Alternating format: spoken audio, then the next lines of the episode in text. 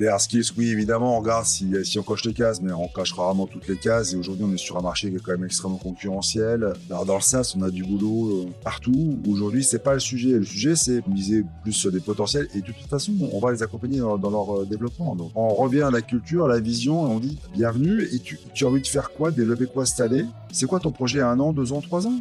Aidez-les à être à équilibrer leur pipe ou équilibrer leurs compétences sur d'autres endroits du cycle de vente, mais leur demandez pas d'être parfait partout, ça n'existe pas.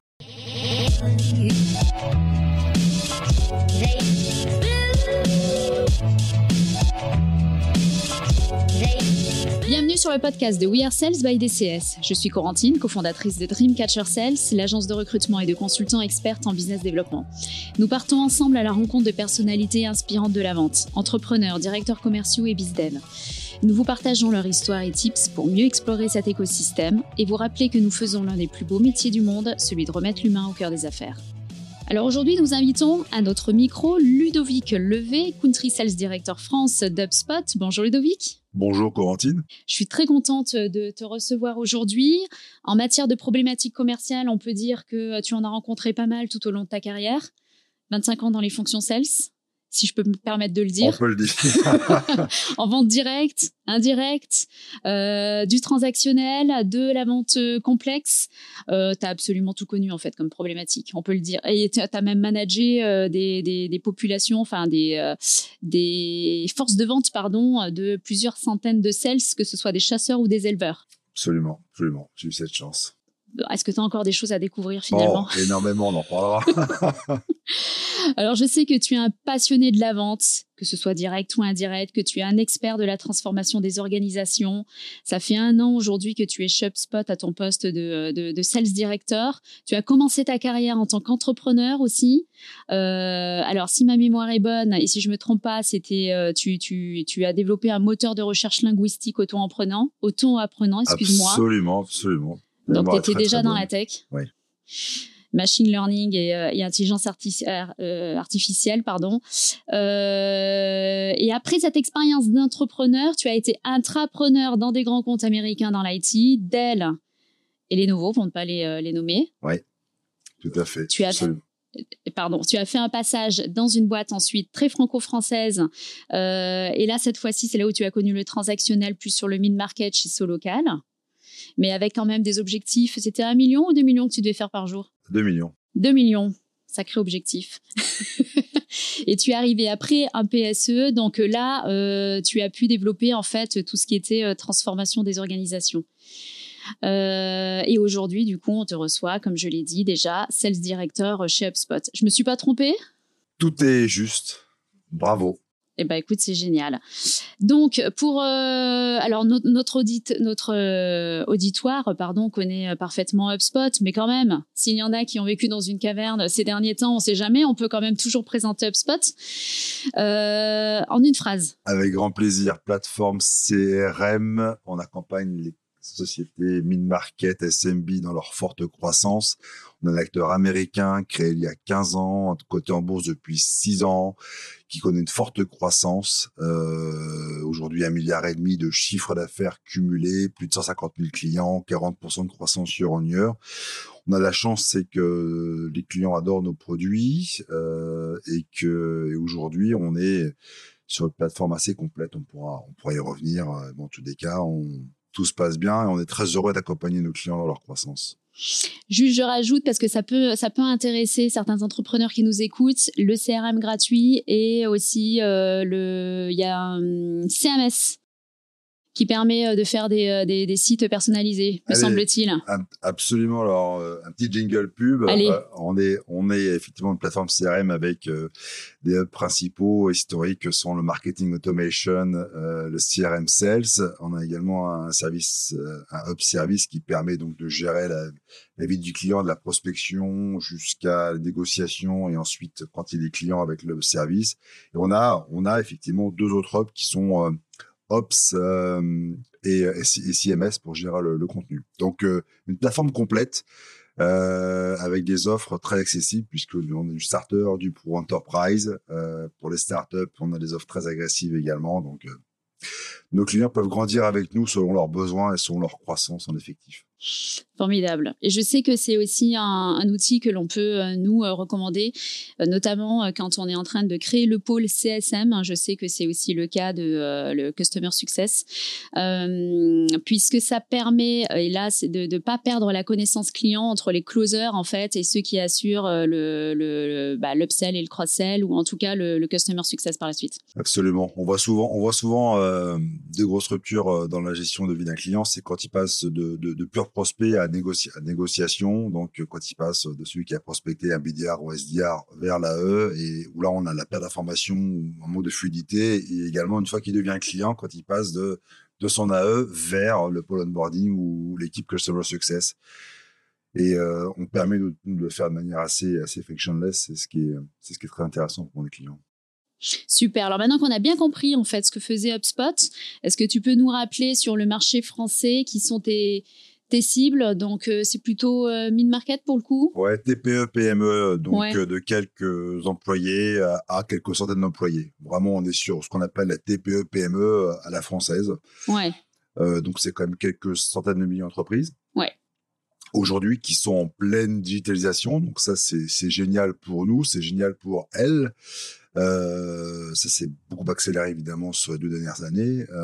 et ce sont entreprises qui étaient souvent mmh pas ou peu adressé par les gros acteurs, gros éditeurs, beaucoup de petits éditeurs euh, verticaux, beaucoup de solutions entrée de gamme, mais pas de solutions robustes euh, qui permettent de les accompagner, notamment euh, dans leur croissance. Ok, alors on va mettre les pieds dans le plat déjà et aborder en fait l'un des premiers conseils qui est l'un de tes dadas, mais qui est une constatation, non pas parce que tu es chez HubSpot aujourd'hui, mais qui est un constat de tes différentes années d'expérience, c'est qu'il est jamais trop tôt ni jamais trop tard pour investir sur la suite technologique, en fait, sur les outils, pour pouvoir gagner en performance euh, commerciale.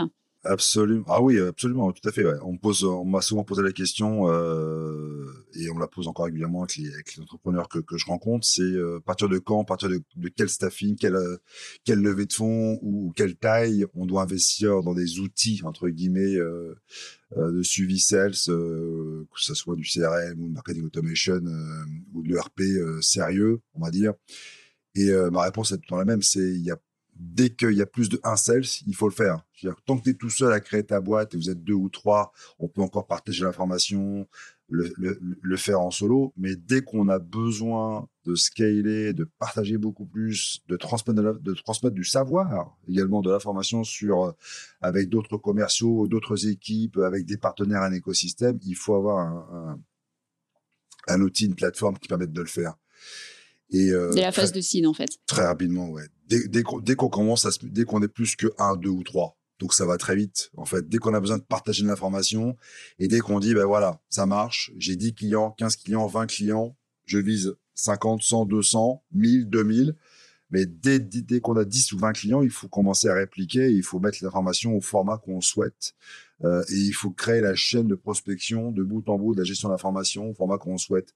Et euh, c'est pour ça que je conseille dès le départ d'investir dans un outil qui sera qui sera euh, robuste et qui va pouvoir les accompagner dans la croissance, comme on dit scalable en franglais. Euh, parce que sinon, euh, le plus compliqué, c'est de, de, de, faire une, une croissance sur des outils, soit des outils euh, qui sont euh, mono-usage, donc soit je fais que du CRM, ou je fais que du ticketing, ou je fais que de, de l'emailing, ou que d'une partie de marketing automation, mais à ce moment-là, très vite, j'ai des difficultés pour transmettre les leads, la formation de, bout en bout. Et donc, je, commence, alors que j'ai une toute petite structure, à me créer des problèmes de gestion de, la donnée. Euh, et puis, euh, et puis ensuite, euh, dès que je grossis, il faut à un moment donné que je migre sur un autre, un autre, un autre outil. Et, et, les problématiques de migration sont, sont pas, sont vraiment compliquées oui, l'importation de data est toujours très compliquée. Il y a des déperditions, déperdition d'informations. Changement d'habitude, recréer de nouvelles habitudes. Si on a quelques reps ou une ou deux ou trois équipes, rechanger la façon d'opérer, etc. On perd du temps. On perd, voilà, on perd du temps. On doit reformer, on doit se réhabituer. Alors que les outils qui le font beaucoup plus simplement. Et en plus, parfois, on s'habitue à des outils qui sont très compliqués. Alors que les outils qui le font ça beaucoup plus simplement. C'est ça qui est dingue. Mais alors, quand on est un fondateur euh, d'entreprise, par exemple, et qu'on n'est pas forcément au fait de tous les tools qui, sont sur le marché, euh, tu conseillerais quoi à la limite d'embaucher un premier sales qui, lui, a une culture euh, tools conséquente et qui du coup saura mettre en place toute cette, suite d'outils? Oui. alors, soit un sel, soit de faire appel à des, on a des, il y a des partenaires, des conseils, il y a plein de sites qui conseillent également. Enfin, le monde du CRM est un marché, et du marketing automation est un marché extrêmement euh, fourni. Il y a beaucoup, il y a beaucoup d'acteurs, donc euh, très très vite on peut se faire une opinion. Après, quel outil choisir pour quel besoin Les partenaires peuvent aider, les incubateurs. Euh, euh, beaucoup, il y a tout un écosystème également qui, qui fait de la promotion d'outils, qui permet, qui a accès à des tarifs et un accompagnement également à l'usage très performant. Nous, nous aussi, on a des tarifs très agressifs pour accompagner les créateurs d'entreprise et puis on, on, met du temps. On a des équipes dédiées qui permettent d'accompagner les créateurs. Et c'est hyper important de se faire accompagner très tôt. Euh, ça fait partie, en fait, du, le stack techno, mais version côté client, pas le stack techno du service que, que le créateur va produire à ses clients, mais en tous les cas, de tout ce qui lui permettra de faire fonctionner correctement euh, son suivi de la gestion client en interne et vis-à-vis du client aussi. Alors, HubSpot, c'est quand même une plateforme pareil. Si je prends l'exemple d'HubSpot, hein. euh, il, il, nous faut quand même aussi quelqu'un au market du coup, pour gérer l'outil. Oui, absolument. Donc, il suffit pas d'avoir un sales.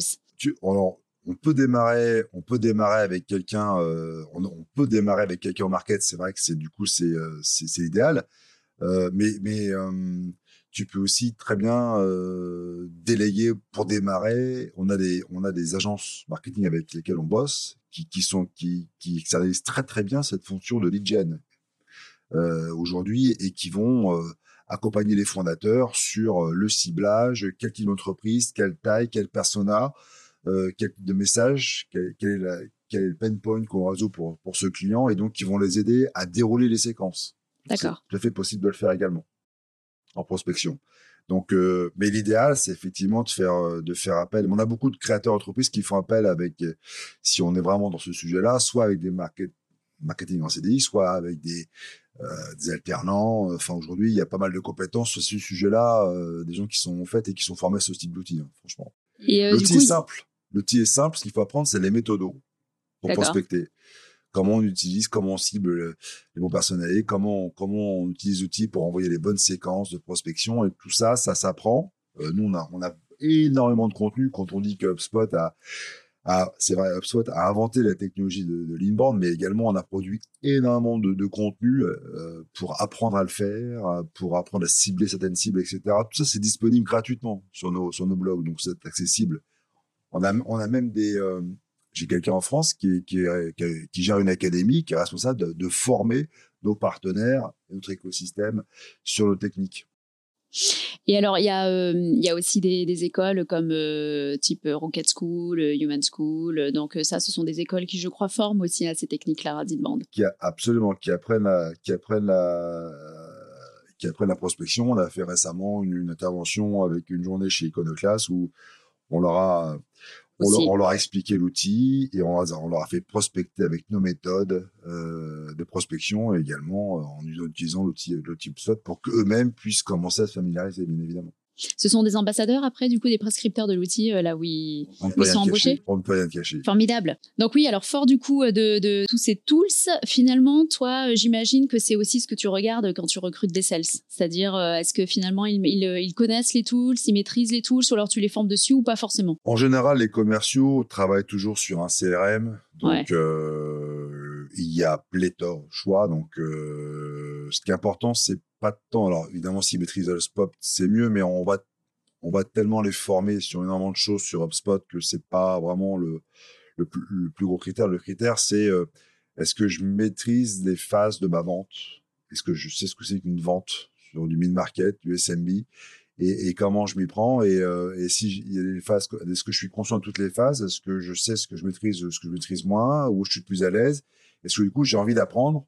Là, je suis moins à l'aise également. Ça, ça, ça, ça c'est important et c'est ce qu'on va chercher dans les dans les compétences, euh, dans les ouvertures, en tout cas les soft skills euh, des commerciaux qu'on va recruter. Ouais, c'est plus les soft skills que les hard skills du coup que tu regardes quand tu recrutes. Les hard skills, oui, évidemment, on regarde si, si on coche les cases, mais on cache rarement toutes les cases. Et aujourd'hui, on est sur un marché qui est quand même extrêmement concurrentiel, qui est en pleine explosion. Ouais. Et, et, du coup, on, on doit miser plus sur des potentiels. Et de toute façon, on va les accompagner dans leur, dans leur euh, développement. Donc, euh, aujourd'hui, il y a beaucoup plus de, de, de, de besoins de, de, postes SaaS que de candidats qui ont vraiment l'expérience, qui cochent toutes les cases des annonces. Hein. c'est caricatural. Donc, on, est très ouvert sur les candidatures et on va regarder plutôt des gens qui, ont envie d'apprendre, qui sont curieux, qui connaissent quand même, qui des fondamentaux sur c'est quoi un cycle de vente sur notre cible qui est le, SMB, euh, et qui disent je dois me développer là-dessus, là-dessus, là-dessus, j'ai envie d'apprendre ça, j'ai envie d'apprendre ces techniques de l'inbound, euh, j'ai envie de me développer et qui a envie de se projeter. Et à ce moment-là, on, va pouvoir partir parcourir ensemble un bout de chemin puisqu'on a beaucoup de choses à, à s'apporter l'un l'autre. J'imagine qu'il y a une sales academy, qu'il y a un onboarding qui est déjà bien structuré chez HubSpot. Absolument. Qui dure combien de temps? On a, on a en fait une période de ramp-up qui dure huit mois chez nous, euh, avec un premier mois vraiment, on est complètement immergé. Euh, dans, euh, j'arrive dans l'entreprise, les fondamentaux, la culture qui est très importante chez nous, et, et l'histoire d'entreprise et, les méthodologies. Euh, vraiment au niveau les, les, gros blocs méthodologiques de vente. Et ensuite, très vite, pendant le premier mois, il y, a, beaucoup de temps, la moitié du temps qui est laissé sur l'apprentissage personnel avec beaucoup de, e-learning. On a également des coachs en France vraiment des coachs sales qui vont, qui vont leur apprendre énormément de choses sur les produits, les outils, la façon de vendre. Et puis après, euh, hop, on jump dans son équipe dès, le deuxième mois et, petit à petit, on prend ses marques et on, la target vient petit à petit et, et au fur et à mesure, certains vont très très vite, euh, sont très vite en avance, d'autres c'est un peu plus long, ça dépend tout à fait de son vécu, de son apprentissage. Et nous, on, Quand tu parles de coach, pardon, ce sont les buddies ou ce sont en fait des sales enablers euh, France? On a les deux, on a des sales enablers dédiés et on a également des buddies dans les équipes. D'accord. Des buddies qui sont les bah, qui sont des sales aussi qui sont des sales de l'équipe, absolument. D'accord. Et donc, alors, euh, le, le euh, tu parles de, de Sales Enabler France parce que chez HubSpot, en fait, il y a une force de vente à Dublin, il y en a une en France. Alors, on est. Et tu me parlais en fait du fait qu'à Dublin, en fait, c'est un marché beaucoup trop concurrentiel et que finalement, c'était beaucoup mieux d'aller recruter sur le tissu local, quoi. On a démarré donc il y a trois. En, Europe, on a des forces de vente un petit peu partout, sauf que les bureaux, on a vraiment trois pays. On a UKI avec un énorme siège à, Dublin ouais. et un, petit siège à Londres qu'on vient d'ouvrir. Et en, sinon, c'est en Allemagne, à Berlin et à Paris, en, France. Ce sont les pays où on a installé des équipes avec euh, les patrons de pays pour, pour gérer le reste. Et tout est géré sinon au départ de Dublin. Donc la France était gérée de Dublin. On a ouvert le business il y a six ans et on a rapatrié, on a commencé à investir le bureau parisien. On a créé un bureau en, en 2019, je crois. En 2019, il y a trois ans. On a déjà changé deux fois de bureau et maintenant on est en train de, de, grossir sur le bureau actuel euh, avec des équipes en France et 95% des équipes maintenant françaises sont en France, basées en France. Euh, et, euh, et, ils sont plus à, à, Dublin et on a fait toute la croissance récemment et on continue de la faire de plus en plus euh, en France partout ouais. D'accord. Et en quoi c'est mieux finalement d'avoir la force de vente en France pour le marché français et non pas comme beaucoup d'éditeurs de logiciels euh, tout, tout laisser à Dublin? Parce que euh, on est déjà effectivement, comme je t'avais dit, ouais, on en avait parlé, c'est vrai, sur la, le, le, marché. Il y a énormément de tech à Dublin, mais c'est un marché en fait qui du coup consomme énormément de ressources et donc c'est plus simple d'avoir de, créer de l'emploi sur le marché français et parisien, puisqu'on a un marché, on a un vivier de, candidats qui est beaucoup plus important. Euh, et puis même pour nous, pour aller euh, discuter, échanger dans les events, euh, c'est également beaucoup plus simple. On voit aussi, même si c'est une vente à distance, euh, dans le SaaS, on voit également régulièrement des prospects, des clients, des partenaires. Et, et c'est quand même beaucoup plus simple quand on, est, quand on est dans le pays. Et c'est plus facile pour Spot peut-être de se démarquer, d'avoir une marque employeur plus sexy euh, en absolument. France. Puis, et puis, et puis les Français qui vont travailler à Dublin, souvent sont les Français qui, qui y vont juste après leur diplôme. Mais euh, toutes nos équipes, euh, ils reviennent au bout de 3, 4, 5, maxi 10 ans, reviennent, reviennent en France pour des raisons souvent très personnelles. Euh, le retour au pays pour X raisons, il y a toujours un déclencheur et, donc ce n'est qu'un passage du vin. Alors tu parlais de, de, la culture tout à l'heure qui est très forte de d'UpSpot le fameux art. Oui. Si je me souviens bien. Oui, ouais, tout à fait, ouais. C'est, alors, c'est, c'est pourquoi déjà, rappelle-moi Alors, le H, c'est pour humilité, le E pour empathie, euh, le A pour adaptabilité, euh, le R pour remarkable, on pourrait traduire par excellence en français, et le T pour la transparence. Alors, une culture, ça sert à recruter, ça sert à onboarder, ça sert à fidéliser. ça sert, ça, ça, ça, sert également à, à maintenir un, une ligne directrice quand on croit énormément euh, puisque c'est simple, quand on est 10, 20, 30, 40, de pouvoir connaître tout le monde, de pouvoir savoir ce qui se dit, de pouvoir toujours euh, échanger et passer ses valeurs. C'est pas à toi que je vais, je vais dire le contraire, Clémentine, je pense. Euh, mais euh, dès que tu, dès que tu grossis, c'est hyper important. Donc euh, c'est, bien de mettre des valeurs de d'entreprise très tôt et, et, de, et de grossir, grossir, grossir avec. On voit, nous, aujourd'hui, hein, euh, évidemment, quand on recrute énormément, aujourd'hui, on, on, a dépassé les 100, les 100 personnes dans l'équipe commerciale en France, chez nous.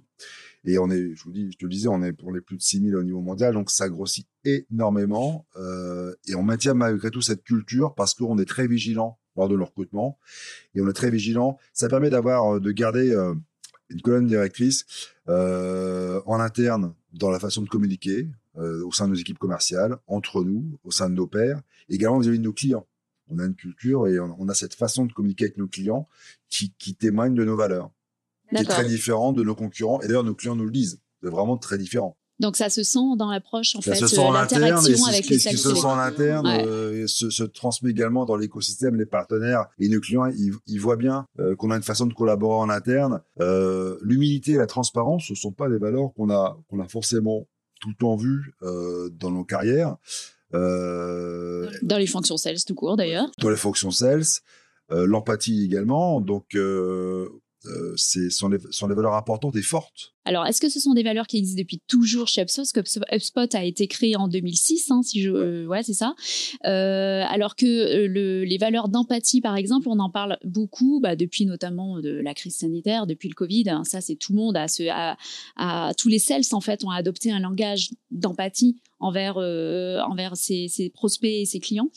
Euh, alors que là, c'est depuis de 2006 vraiment le. Absolument. Au départ, les deux fondateurs, euh, Brian et Darmesh, on, on, dit on a on a deux produits. On a le produit le produit CRM, le produit qu'on va vendre pour nos clients, et on a le produit de la culture, qui est ce qu'on doit bâtir pour l'interne, pour faire une culture forte, une boîte dont on peut être fier et dont on pourra être fier pour nos enfants et nos petits-enfants. Et dès le départ, donc, il y a eu plusieurs versions et il y a eu ce fameux deck qui circule plus de 100 slides maintenant sur le sujet, qui, qui, qui, est une codification, mais qui est vraiment notre marque de fabrique euh, et qui, qui fait partie des, des fondations de l'entreprise. Qui check le, le, culture fit dans le process de recrute? On a euh, un tour de rôle et dans, le, dans les différentes étapes, il y a une étape job fit, il y a une étape culture fit qui est dédiée à ça un entretien dédié culture fit. C'est euh, c'est généralement euh, quelqu'un de l'équipe de management. Ensuite, c'est expliqué, tu le disais, durant, dans l'onboarding.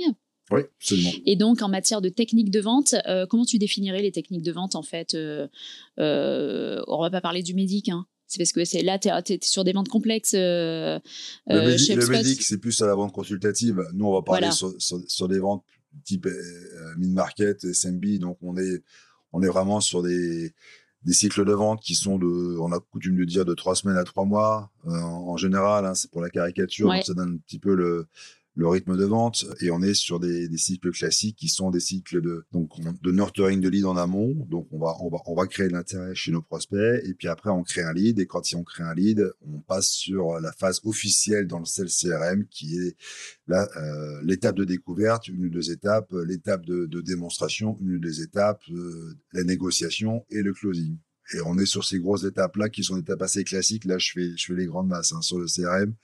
Et tout ça, ça peut prendre de quelques semaines à quelques mois. Et comment ça se traduit finalement cette empathie ou ce, ce, cette culture? C'est-à-dire, est-ce qu'il y a des, questions clés qui sont données en fait à tes sales Est-ce qu'il y a euh, des, mots qu'il faut impérativement en fait euh, avoir dans son pitch, dans son discours? Je dirais que le plus important pour nous aujourd'hui, surtout avec de ces types de solutions CRM, puisqu'on est au cœur de ce sujet-là, plus que si tu vends une autre solution beaucoup technique, mais ça va être sur comment on peut aider le client on va on va, donc on parle toujours des pain points, donc des, problématiques qu'on doit résoudre pour le client. Quels sont ses enjeux, ces, ces gros projets de l'année, quelles sont ses difficultés actuelles, et qu'est-ce qu'on va chercher à résoudre pour lui?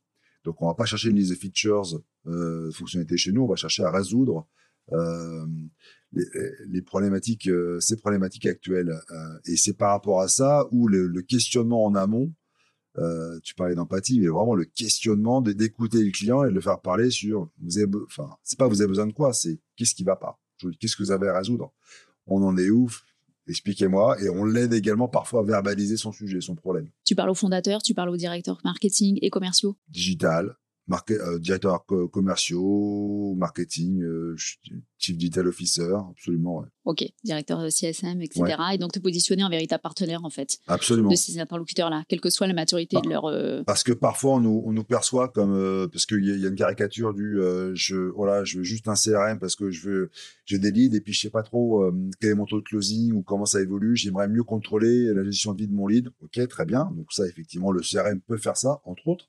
Euh, et quand on creuse avec lui son besoin, en fait, le besoin va être beaucoup plus loin. C'est-à-dire qu'on voit qu'en fait, il a un vrai sujet de, génération de leads tout court. Il sait pas comment faire, ou il ne monitore pas du tout. Il se rend pas compte qu'il devrait monitorer. Donc, on parle de marketing automation. Donc, on est en amont.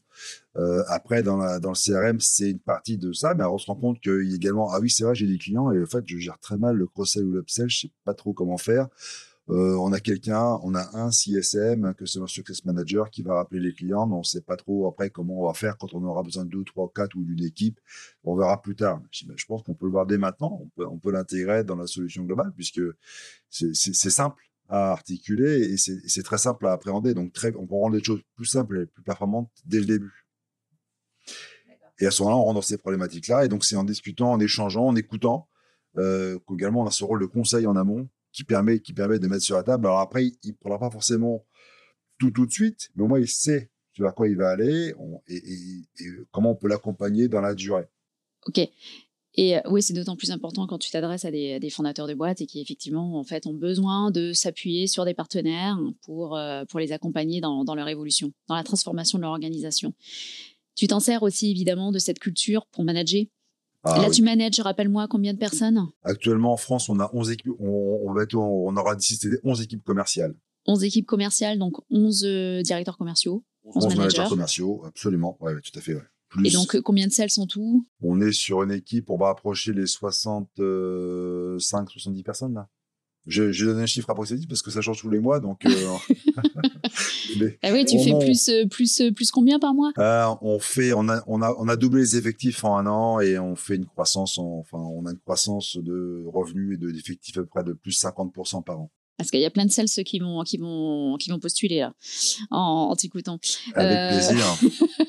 et donc, du coup, au niveau du management, j'en parlais tout à l'heure, c'est, à quel moment finalement ces, ces valeurs-là, elles ressortent? Bah, elles ressortent dès l'entretien de recrutement. On, essaie d'être très respectueux euh, lors du process. C'est-à-dire qu'on dit toujours à nos candidats, on n'est pas là pour vous mettre mal à l'aise ou, on n'est pas là comme certains le faisaient avant dans d'autres méthodes de recrutement sur la table à secousse.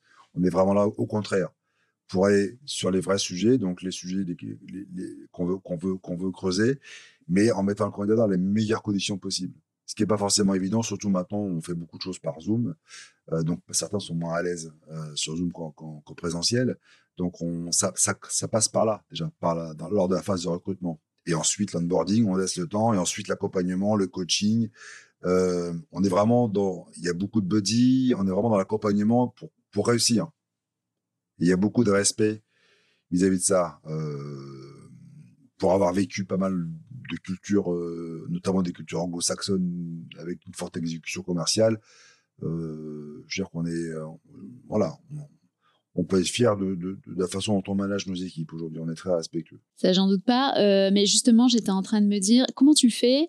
Parce que tu as surtout parlé, est-ce que la culture, elle est plus forte dans les boîtes américaines que tu as accompagnées durant ta carrière?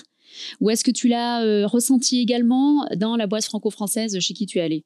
Alors, il y a toujours des cultures dans toutes les boîtes. Par contre, la culture franco-française, je vais pas épiloguer, euh, je l'ai ressenti. La culture française, c'est euh, un pouvoir partagé de décision entre peu de personnes. Euh, c'est c'est parfois des process mal établis ou une méthode d'exécution pas forcément évidente. là où effectivement, moi, j'ai apporté des méthodes américaines dans, une, dans la boîte française dans laquelle j'ai travaillé, mais c'est euh, Michael Dell disait euh, les idées c'est une commodité, par contre l'exécution c'est clé. Euh, et parfois on a trop tendance à se poser beaucoup de questions, à balancer beaucoup de nouvelles choses, on a avoir beaucoup d'idées. Et moi je le dis tous les jours, je l'ai vécu énormément chez Dell, je dis toujours à mes équipes ayons des bonnes idées, challengeons le quotidien, la façon dont les choses ont été faites. C'est comme ça qu'on remet en question et qu'on peut faire évoluer et trouver, trouver de bonnes idées. Donc, toujours essayer de tester de nouvelles choses, d'être créatif, euh, d'apprendre. Euh, en revanche, en revanche, dès qu'on met en place une idée, il faut qu'on s'y tienne, il faut qu'on la mesure, il faut qu'on soit dans l'exécution, il faut qu'on explique à nos équipes pourquoi on le fait, comment on le fait et qu'on mesure pour voir si c'est une bonne idée et si c'est un bon changement. S'il n'y a pas d'exécution, on dit, on a beau dire on veut faire ça, on va dire une ou deux fois en meeting, ça ne prendra pas et c'est normal. C'est la gestion du changement, l'accompagnement du changement. Il faut expliquer pourquoi on prend une nouvelle décision, pourquoi on teste quelque chose de nouveau, pourquoi on change des choses. Et, et, ensuite accompagner le changement, expliquer, former, puis contrôler et faire exécuter. Donc c'est euh, c'est hyper important, mais il y a comme ça que ça, que ça marche. Et surtout, euh, ne pas changer tous les mois ou tous les trois mois. C'est-à-dire qu'il faut s'y tenir. On peut pas dire, tiens, comme on a une difficulté business là-dessus, mois prochain, on va mettre le focus plutôt là-dessus, on va abandonner ce focus-là pour mettre l'autre focus là-dessus. Euh, je suis parti du camp de ceux qui disent que ça marche pas, ça. Il faut vraiment se tenir à, à trois, quatre gros priorités, gros pilars dans la durée. Ouais. Euh, et les gros pilars, ça peut être la détection, ça peut être la maîtrise des produits, ça peut être euh, comment je travaille bien mon, mon, ma base installée. Voilà, ça peut être des, gros pilars. Et dedans, on met, on peut mettre deux, trois, quatre sous-sujets dont un peut changer de temps en temps, mais il faut qu'on ait vraiment le squelette autour duquel nos équipes commerciales puissent se retrouver et qu'on puisse tracer un vrai sillon. Et après, ils font, on, peut mesurer la progression des équipes commerciales sur ces différents sujets. Et de toute façon, ce sont des sujets qui sont cruciaux, hyper importants pour être très performants commercialement et qui développent à la fois donc la, la compétence commerciale de nos équipes et à la fois leur employabilité et leur, et, leur évolution au, sein de l'entreprise. Donc c'est hyper important, mais ne pas perturber en changeant les priorités, un coup de volant à gauche, à droite, euh, tous les mois. Il faut rester stable dans ce qu'on demande dans nos équipes et, euh, donc cette créativité, oui, mais il faut rester ça dans l'exécution. En gardant le, cap. Donc euh, dans un premier temps, tu annonces ta direction. Ouais. Après, tu, euh, tu, traduis ça en fait en process? Oui, alors. Enfin, se mettre d'accord en tout cas sur. Pour avoir changé régulièrement l'entreprise, tous les deux, trois ans récemment, donc je, je peux te dire la méthode, c'est que tu as une phase assessment rapide des 30 premiers jours, ouais. où tu essaies d'arriver avec des yeux extérieurs et d'avoir un peu de décalage par rapport à tout ce qui se passe, surtout quand tu as une culture très forte et des process très forts installés, des habitudes très fortes et des équipes qui sont issues euh, de la culture entreprise. Donc toi, tu as une vie externe, donc une note, des choses qui te paraissent pas mal, moins bien, tu essaies de comprendre pourquoi des choses qui te, qui te paraissent très particulières, euh, au, bout des choses. Et puis après, euh, sur, sur les mois qui suivent, à 2, 3, 4 mois, en essayant toujours de comprendre pourquoi on fait les choses. Donc la culture est importante de comprendre la culture pour savoir pourquoi les choses sont faites comme ça. D'essayer d'avoir toujours un, avis externe en disant peut-être que dans le respect de la culture, on peut changer quelques, quelques certains sujets, on peut les faire évoluer. Euh, parce que parce que parce que je pense qu'on peut apporter une richesse à cette culture notamment je parlais de l'exécution commerciale je parlais des choses que j'ai pu expérimenter auparavant notamment notamment chez Dell euh, et euh, qu'il est important de, de, compléter. Donc, c'est ce que j'ai mis en place, notamment chez HubSpot, et on est content puisque ça, ça prend bien. Hmm. Combien de temps il faut hein, pour euh, transformer, euh, par exemple Tu estimes, est-ce que tu as constaté, toi, sur tes différents postes que tu as eus, combien de temps il te faut pour transformer une équipe commerciale? Par exemple, remettre un, instinct de chasse, tu vois? Euh, il y, a, euh, la première phase qui est la phase d'assessment, euh, savoir ce qui se passe ou pas, ce qu'il faut faire. Ensuite, il y a la prise de conscience avec toute l'équipe de management et les relais managériaux qui vont faire, mettre en place les bonnes actions. Et enfin, il y a la redescente et l'exécution, le suivi de ces actions. Donc, on va être sur une première phase de 1 à 3 mois sur l'assessment et, et, le partage avec les équipes pour savoir exactement ce qu'il faut faire. Ensuite, 3 à 6 mois, généralement, c'est on se met d'accord et on commence à dérouler les actions et on voit comment ça marche. Et ensuite, on se met en mode exécution. Mais pour moi, six mois max, on est en mode d'exécution, de transformation. Euh, parce que euh, il faut, ça peut. Alors l'avantage, la magie du marché SMB, c'est que très vite on voit des résultats parce que ce sont des, cycles, des cycles de vente qui sont courts. Donc on peut très bien voir. Nous, on l'a vu drastiquement dans la détection, dans le win ratio qui s'est amélioré très rapidement. Euh, et, et, voilà. Et donc, mais du, coup, ça, se voit de manière euh, assez rapide quelques mois, c'est rien dans, dans, dans, une vie euh, d'entreprise. Donc, et quel conseil tu donnerais aux head of sales qui nous écoutent? Et, et, moi, j'entends souvent en ce moment, il faut remettre justement un ADN de chasse. Tout le monde recherche des chasseurs. Nous, c'est à peu près 95% de nos, de nos besoins, évidemment, chez Dreamcatcher Sales. Mais il y a, voilà, il y a une espèce de, ou de fatigue générale par rapport aux deux années que l'on vient de vivre, j'en sais rien, mais en tout cas, il y a besoin en fait de remettre un certain dynamisme au sein des, euh, des, forces de vente. Euh, est-ce que toi, tu as un conseil à donner à ce niveau-là? Oh oui, j'en ai plein. Euh, ne pas se précipiter sur des solutions qui paraissent faciles ou évidentes, du type on va recruter beaucoup plus de commerciaux, comme ça on fera beaucoup plus de chasse, de détection ou de vente. Mathématiquement, oui, mais par contre, c'est un coût énorme Euh, donc moi, je suis plutôt, euh, je conseillerais plutôt de dire, euh, je vais déjà faire l'assessment, l'évaluation de ce qui marche et ce qui marche pas aujourd'hui dans mon cycle de vente. est-ce que, est-ce que je détecte assez de leads?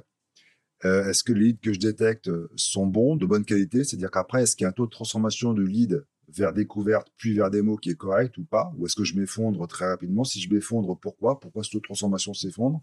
À quel niveau j'ai un souci?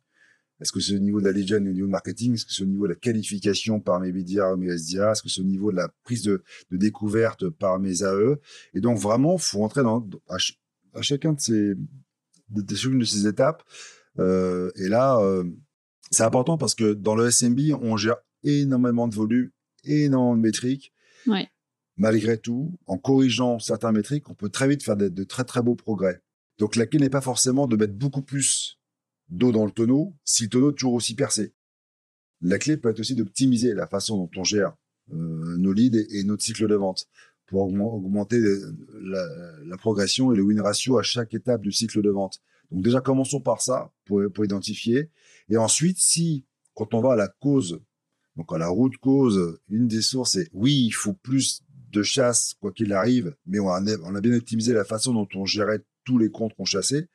Eh ben à ce moment-là, on va on va chercher des profils plus chasseurs, ou en tout cas, on va développer l'ADN chasse euh, dans nos équipes.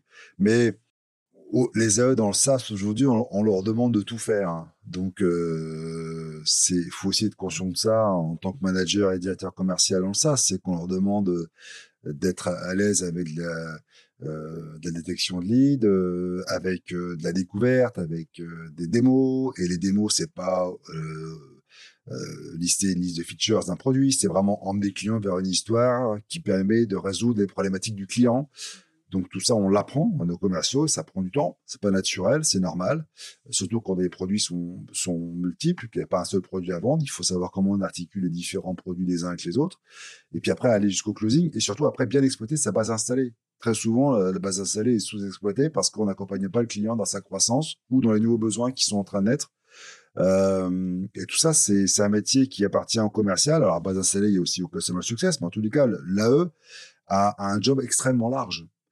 Et, euh, et pour ça que le, conseil que je donne euh, aux managers euh, sales, c'est de n'essayez pas de demander tout n'importe quoi, il est impossible à vos AE. Aidez-les à être très bons et à les améliorer sur différentes étapes. Vous aurez toujours des AE qui seront plus à l'aise dans la détection et d'autres plus à l'aise dans la négo euh, et d'autres plus à l'aise dans le closing. Vous aurez toujours des AE qui seront plus à l'aise sur les tout petits deals, d'autres qui seront plus à l'aise sur les deals plutôt haut de panier. C'est normal, ce sont les tendances naturelles. Donc, aidez-les à, être, à équilibrer leur pipe ou équilibrer leurs compétences sur d'autres endroits du cycle de vente, mais ne leur demandez pas d'être parfait partout. Ça n'existe pas. Donc, ça n'existe pas. En revanche, c'est à nous de travailler euh, avec, avec chacun pour euh, faire en sorte que nous, on a un assessment euh, avec une grille de lecture sur comment on, estime que chaque un commercial est autonome opérationnel, à quel niveau il est sur une phase de découverte, sur une démonstration, sur une négociation.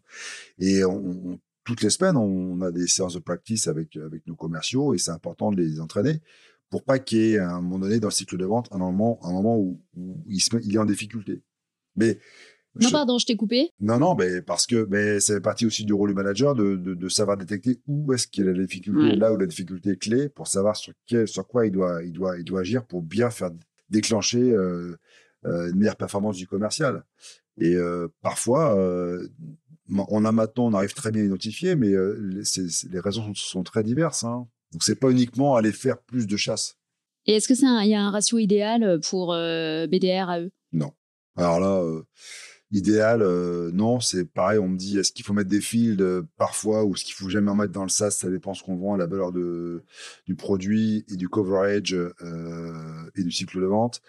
Euh, et ça dépend également ce qu'on demande, ce qu'on demande, euh, quelles sont les missions du BDR en fait. Euh, si le BDR, comme chez nous, ne fait que de la lead detection et, et, mais, mais, se crée lui-même ses propres détections, c'est-à-dire que c'est pas le marketing qui les alimente, c'est une façon de faire. Il y a, d'autres BDR qui sont alimentés par le marketing et tout passe par eux. Donc tout dépend. il y a des BDR qui travaillent sur leur propre capacité de prospection et ensuite transfert des leads. D'autres, comme nous, on fait un mix. Ils travaillent sur leur capacité et également sur celle des commerciaux sur lesquels il y a des accounts qui sont nommés pour avoir une, une méthode de prospection conjointe. Donc, c'est tout dépend des missions, de la façon dont on, dont on gère notre prospection, nos cycles de vente sur nos produits. Aujourd'hui, toi, dans ta force de vente, du coup, tu as les deux? As les, tu les appelles comment les, les... Hum, BDR. On, appelle, on les appelle. Tu les, tous, ceux Même ceux qui font de l'inbound et ceux qui font de la demande? Non, non. Alors, les BDR, ils génèrent des leads. Donc, euh, ils, ils, sont sur la demande Eux-mêmes, absolument. Euh, et ils font de séquences d'emailing. Donc, ils créent également du besoin. Ça, ça veut déclencher de l'intérêt chez les prospects froids.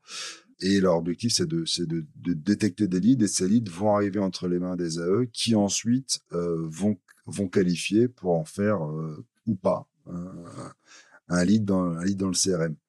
Mais euh, chez nous, les, leads euh, marketing n'arrivent pas chez les BDR, ils arrivent directement chez les AE. Les MQL vont directement aux AE, d'accord. Ouais. Il n'y a pas d'intermédiaire, il n'y a pas de LDR ou En fait, un, absolument, un, AE va se constituer son, son business euh, avec les leads des BDR, avec leads du marketing et avec leads que lui-même va se générer de sa prospection. Donc c'est pour ça quand tu disais est-ce qu'il faut plus de chasse, comment on adresse la chasse, ben, ça dépend. L'AE, chez nous, l'AE fait également de la chasse. Et c'est hyper important parce que c'est une qualité, je pense, clé chez un AE dans le SaaS de savoir le faire. C'est pas facile. Certains sont beaucoup plus à l'aise que d'autres, euh, mais euh, en tous les cas, c'est très apprenant. Est-ce que le taux de transfo il est différent sur ses propres leads qu'il a générés ou sur les leads sur les MQL par exemple sur les leads générés par le marketing? Est-ce que ça, tu as une, as une idée de... C'est assez variable en fait, mais en général, on peut dire statistiquement, oui, euh, le lead détecté par un commercial, euh, il, a, un taux de réussite qui est supérieur au lead marketing, parce qu'on génère énormément de volume sur le lead marketing. Euh, et même si on a, on a un scoring qui, qui dit que euh, un intérêt d'un client, ça partir de tel scoring qu'on va, on va décréter que c'est un lead et que c'est plus uniquement du nurturing. Euh, bah, parfois on est obligé d'adapter ce, ce, scoring pour, pour, pour être sûr que derrière le taux de transformation sera, sera correct. Donc généralement, quand un, quand un commercial se crée lui-même son, son lead, c'est que il, le lead est plus solide. Le lead est plus solide, d'accord. Donc il y a plus de chances moins, closer. Il en, crée, moins, mais le lead est vrai. D'accord. Et après le closing, euh, ce qui est intéressant, c'est que tu confies l'upsell et le cross-sell à des customer success. Oui. T'as pas d'AM, t'as pas de compte manager. Hmm, bah, euh, ils font un peu le même job. Enfin, je veux dire, ils, sont c'est le, même. Ouais. ils sont, ils sont, ils sont là, ils sont là en mode réactif et proactif pour mmh. appeler nos clients pour un rôle de conseil. Mmh Mais euh, les commerciaux, tous nos clients sont également alignés sur un commercial, un AE. Et le rôle de l'AE, c'est également de s'aligner avec son CSM et, et d'avoir une stratégie commune de, de travail de sa base installée. Parce que l'AE est très à même d'aller euh, faire la préconisation en voyant l'activité de, son, de, de, de, de ses clients, de ses clients, de dire, bah, tiens, ce client-là euh, euh, a de nouvelles problématiques, euh, lance un nouveau produit, recrute des commerciaux, euh, sort une nouvelle filiale, une fusion ou autre. Et donc, on va, va avoir besoin de faire évoluer euh, euh, l'offre de produits HubSpot. Donc, du coup, c'est intéressant que le commercial qui suit également ces clients-là puisse, puisse accompagner et puisse avoir cette, cette, cette, approche. Et du coup, ils sont incentivés tous les deux? Oui, mais que sur le, le net new business généré. D'accord. Pas sur le renew. Oui. Ok, très clair. C'est des objectifs de quoi? De, de, de, MRR euh, qu'ils ont euh, On est en MRR mensuel avec, euh, avec un accélérateur annuel pour, pour les, les gros accélérateurs, également pour l'accession à des Presidents Club et autres, et autres moments sympathiques qu'on partage avec nos top performers. Et est-ce qu'on gère un pipe différemment, euh, du coup, quand on est objectivé sur du RR ou euh, sur euh, du... Parce que je crois que quand tu étais chez Solocal, justement, tu devais passer le transactionnel en mode abonnement, hein, si je, je crois ouais, ouais, tout à fait. Ouais. Et donc, du coup, le pilotage de, En général, on est trimestriel. là, on est sur du, sur du, sur du mensuel. ce qui est plutôt pas mal sur du SMB, puisque ça correspond bien au cycle de vente. Euh, et ça permet d'avoir un, d'avoir un, un, rythme euh, régulier. Mmh. Alors, tout la difficulté est, de, est d'en, faire un rythme qui soit pas euh, exténuant, trop exténuant, parce que forcément, un mois chasse l'autre. Donc, euh, tu termines un mois, tu es en closing le 31 ou le 30 du mois, et puis deux jours après, tu as les résultats et tu repars en, et tu repars en conquête.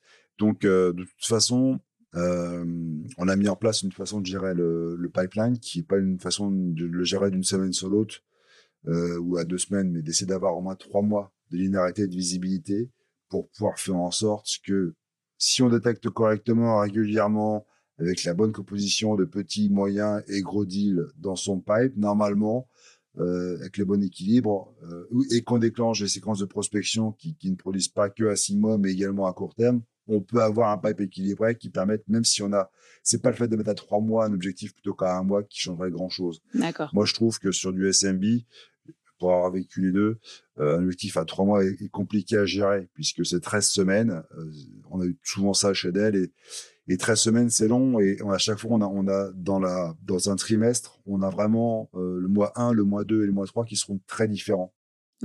Euh, et selon en plus comment l'entreprise fait ses trimestres, aligne ou pas sur le calendrier, on a généralement les mois 2 qui ont des vacances.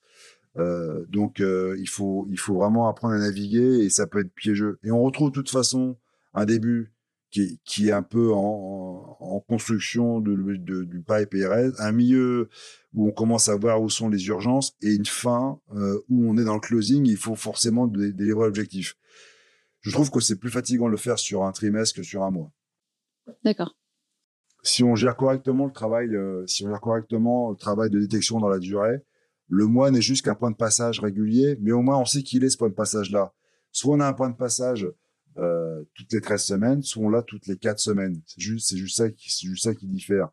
Mais, euh, mais sur le cycle de vente court, ces 4 semaines, ça se fait, ça se fait parfaitement. Et moi, tu sais, je prends, je prends beaucoup de, euh, métaphores sportives, sport collectif. C'est ma, Mhm. ma passion. Euh, j'ai, pratiqué du basket, je suis fan de basket et de rugby et, et je m'inspire beaucoup des valeurs des, des, des grands sportifs et, et des grands coachs. Euh, euh, j'y retrouve, je trouve, dans, dans, dans ce rythme également du mois, tout ce qu'on doit, tout ce qu'on doit développer pour être un excellent commercial, la discipline, la régularité, la remise en question.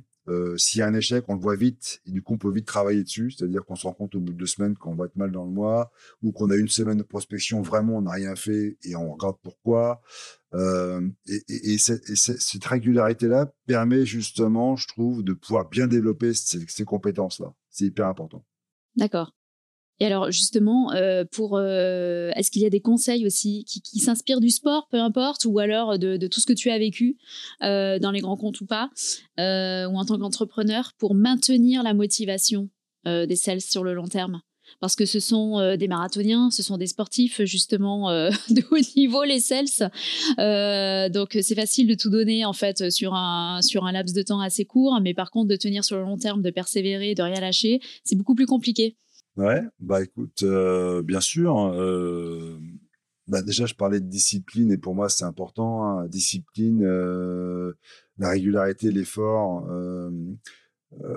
À la base, c'est que je pense que nous, on va regarder chez nos sales, est-ce qu'ils sont bien organisés Est-ce qu'ils ont la bonne façon de faire, la bonne rigueur de le faire Et déjà, est-ce qu'ils remplissent correctement leur bloc-temps euh, Est-ce qu'ils savent ce dont ils ont besoin? Est-ce qu'ils ont bien compris ce qui est attendu?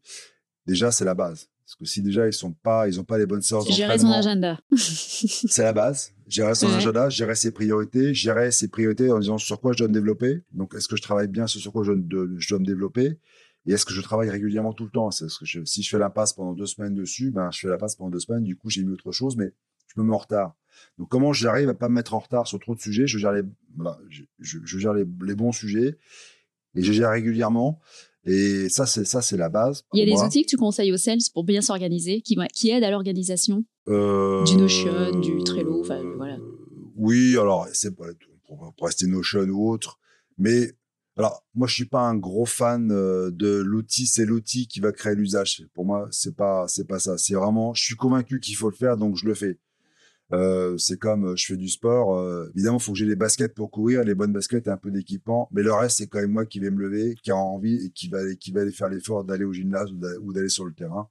Et ça, c'est pas c'est pas parce que j'ai une alarme qui me dit sur mon téléphone que je vais le faire. Ça vient vraiment de moi au plus profond. Hein. Tous les grands sportifs, ils le disent. Euh, c'est parce que je me suis, voilà, j'ai fait l'extra mal. Même quand j'ai pas envie, j'y suis allé. Donc c'est pas parce que ça, l'outil me l'a dit, c'est parce que j'avais envie d'y aller et, et on, on m'a forcé parce que parce que mon coach, parce que parce que voilà, parce que j'avais j'avais envie de, de surperformer et donc euh, donc ça c'est hyper important. Donc Et qu'est-ce qui donne envie? On en revient à la culture, en fait. Et là, on vient, on, en revient à la vision. Et on revient à la culture, à la vision, et on dit, tu, tu rejoins euh, une entreprise, un projet, il y a une culture, et surtout, euh, bienvenue, et tu, tu, as envie de faire quoi, développer quoi cette année? C'est quoi ton projet à un an, deux ans, trois ans? Où, tu, où tu te projettes? Puisque du boulot, il y en a, tu vas être commercial. Alors dans le SaaS, on a du boulot euh, partout. Aujourd'hui, c'est pas le sujet. Le sujet, c'est pour faire quoi? Pour quel projet? Pour développer sur quelles compétences Et pour, de, pour, pour voir, voir quel type de job dans deux, trois, allez, disons cinq ans, soyons fous, ce qui est, ce qui est, ce qui est aujourd'hui euh, très très loin pour l'environnement SaaS.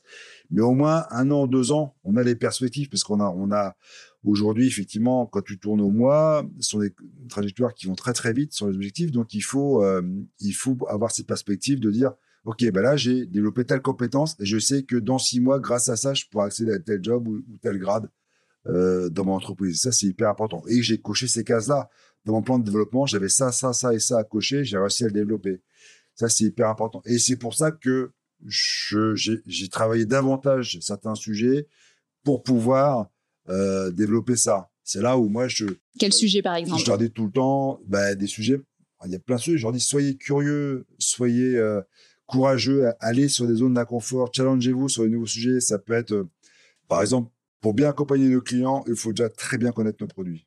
Mais très bien les connaître, pas après pour, pour juste déblatérer la plaquette. C'est vraiment très bien les connaître pour pouvoir expliquer en quoi ils vont résoudre les problèmes des clients, en quoi le fait de chaque situation des clients est une situation particulière, comment on va pouvoir les accompagner.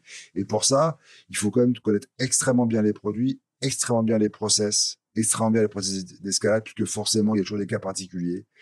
Euh, où on met des contrats, où on, branche d'autres contrats sur d'autres contrats, on est dans le SaaS, dans l'abonnement, donc il faut faire des upgrades ou des conseils. Et, ça. et tout ça, ça, demande une expertise, une mécanique, un savoir-faire interne qu'on développe que par, que par le travail et que par le fait de l'avoir vécu.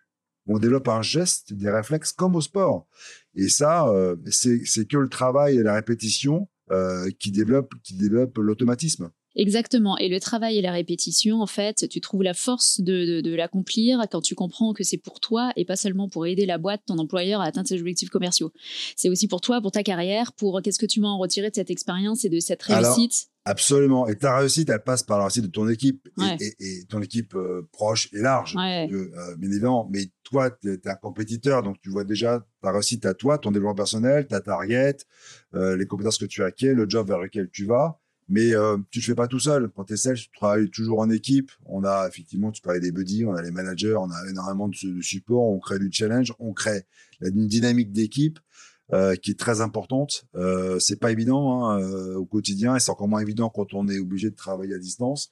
Donc cette dynamique-là et cette vie d'équipe, elle est hyper importante et encore une fois, c'est partie des valeurs du sport collectif, la célébration, le challenge collectif, mettre, mettre également savoir mettre l'équipe en avant plutôt que que soi et, faire l'extra mile pour l'équipe, pour les autres, en disant bah, je serais content que l'autre viendra m'aider, m'aider sur une compétence, m'aider sur un deal, euh, m'aider sur euh, sur un, learning, m'aider sur quoi que ce soit. Je serais content de d'échanger avec euh, avec avec les autres membres de ma team.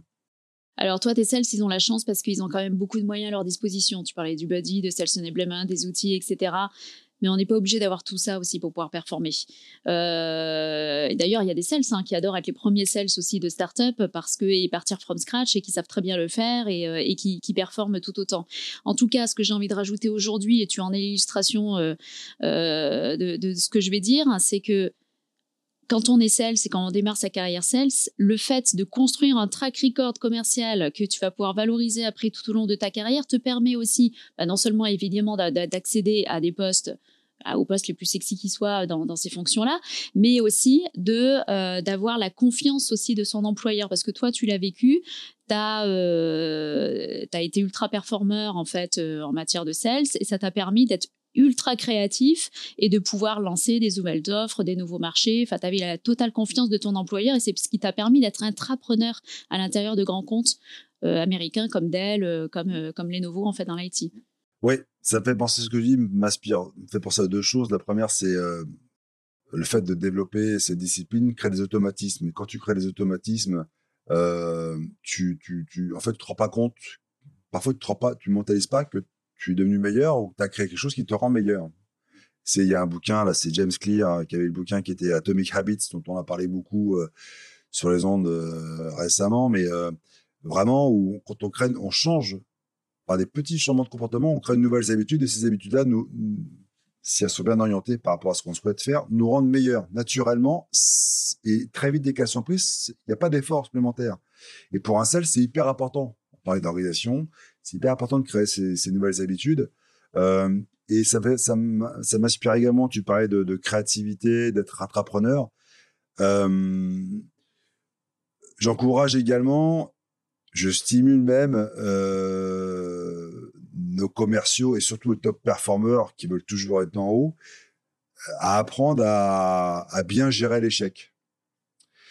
Puisque très souvent, euh, surtout sur les marchés en, en hyper croissance, on peut être amené à avoir à dépasser très souvent ses objectifs euh, et pas forcément bien faire l'analyse de pourquoi on a, on a été successful et comment on pourrait être plus successful. Et soit on arrive à le faire en tout en étant successful, ce qui est génial, mais c'est rare. Hein, euh, c'est pas dans le succès qu'on apprend le plus, on le dit souvent, mais par contre, euh, parfois quand on a l'échec, l'échec de l'objectif, l'échec d'apprentissage, l'échec de monter en compétence ou d'atteindre vraiment tous les objectifs qu'on s'est fixés euh, à 6 ou 9 mois ou 12 mois, ce qui est important, c'est de savoir rebondir. Il faut vivre ça, il y en a plein, régulièrement, c'est parce qu'on teste de nouvelles choses qu'on se challenge sur de nouveaux sujets, qu'on va forcément hein, être confronté à, de l'échec. Donc il faut, il faut bien l'appréhender, il faut aller le chercher, il faut savoir l'embrasser, le vivre, rebondir, en tirer l'enseignement pour repartir vers l'avant. Et c'est, moi, on, l'a vécu plusieurs fois avec nos équipes. Quitte même, Michael disait, il faut même aller, s'il n'y a pas de crise, euh, de crise, il faut aller provoquer une crise. En tous les cas, il faut aller pro, faut se mettre en situation où on va chercher, chercher de la surperf on va chercher, on, va, on vise un objectif tellement haut qu'à un moment donné, on n'a pas cet objectif-là. On, visait le, la finale NBA, bon, on n'y est pas allé, on a juste démarré les playoffs, on n'a pas pu aller plus loin. Eh ben, c'est pas grave, c'est un échec qu'on va gérer, mais on avait mis un bel objectif, ambitieux, et puis on, va, on a mis tout le monde, on a développé les compétences individuelles et collectives pour aller vers l'objectif. du coup, on est, on est, on est quand même devenu meilleur, même si, et on va gérer également un échec parce qu'on a, visé la finale ou, ou gagner la finale. Mais euh, ça, collectivement, c'est ce qui me passionne dans le boulot aujourd'hui. Je pense que c'est ce qui passionne tous les managers sales, c'est de pouvoir euh, travailler sur ces sujets-là. Euh, et ça fait partie de la réussite, de bien gérer l'échec.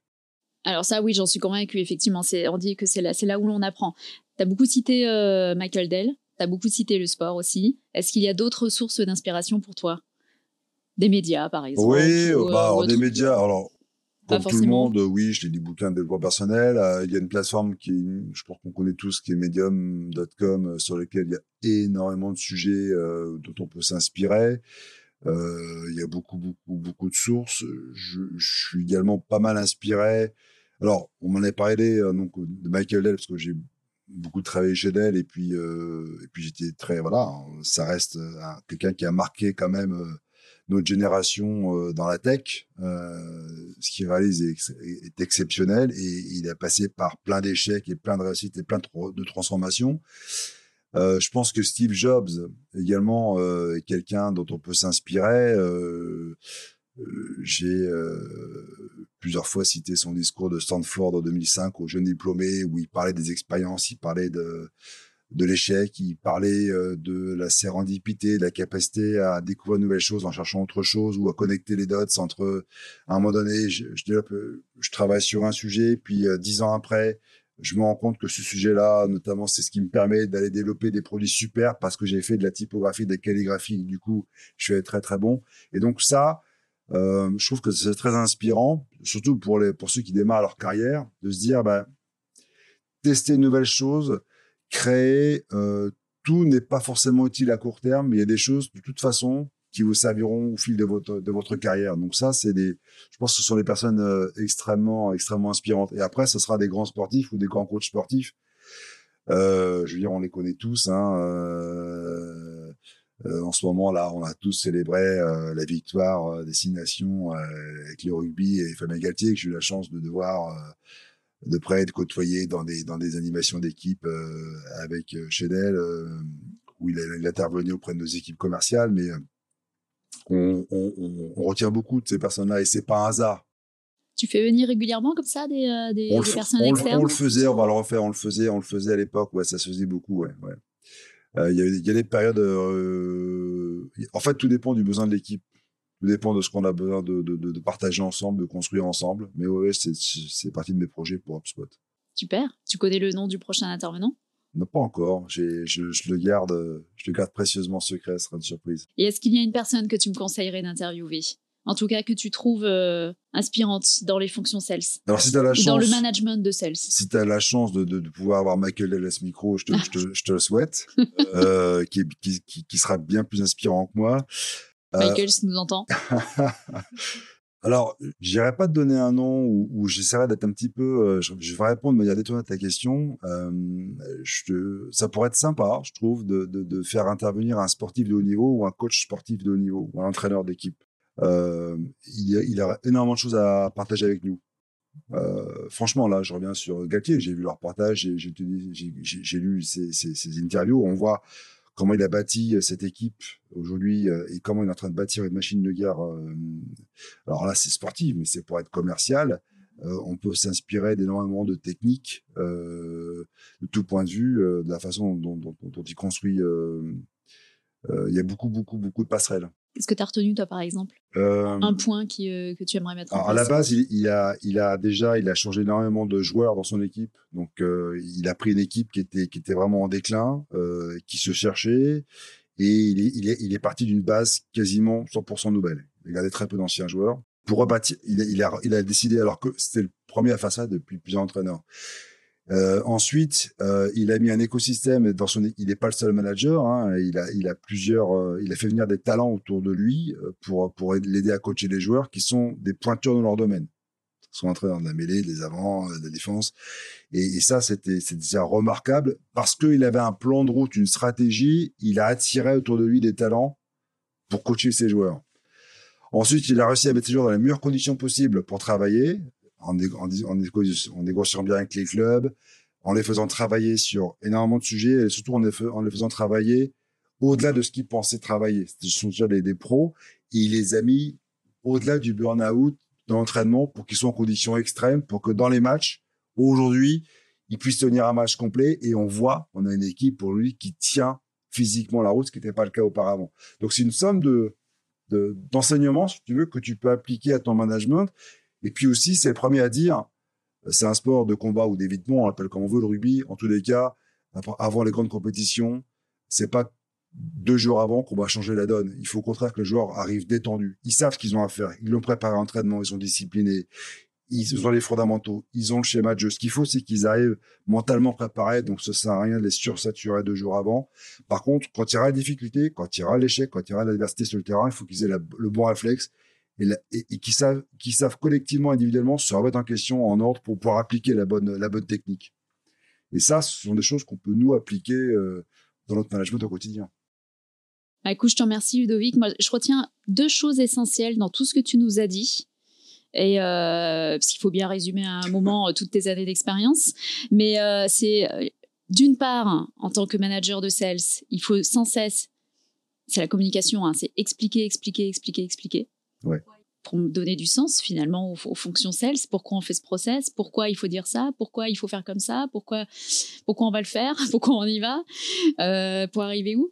Donc c'est la communication tout simplement. Et puis euh, donc la com, enfin l'explication et l'entraînement.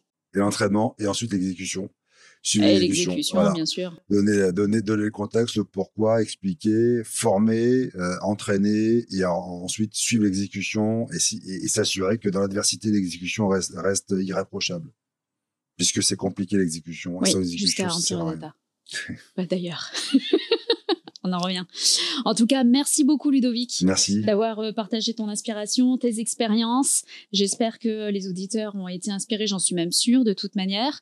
Et puis HubSpot, donc du coup, euh, recrute euh, à fond. Donc le message est bien passé également. Eh bien, venez avec grand plaisir, absolument. avec grand plaisir. Merci à tous et merci pour votre fidélité aussi au niveau de, des écoutes. À bientôt.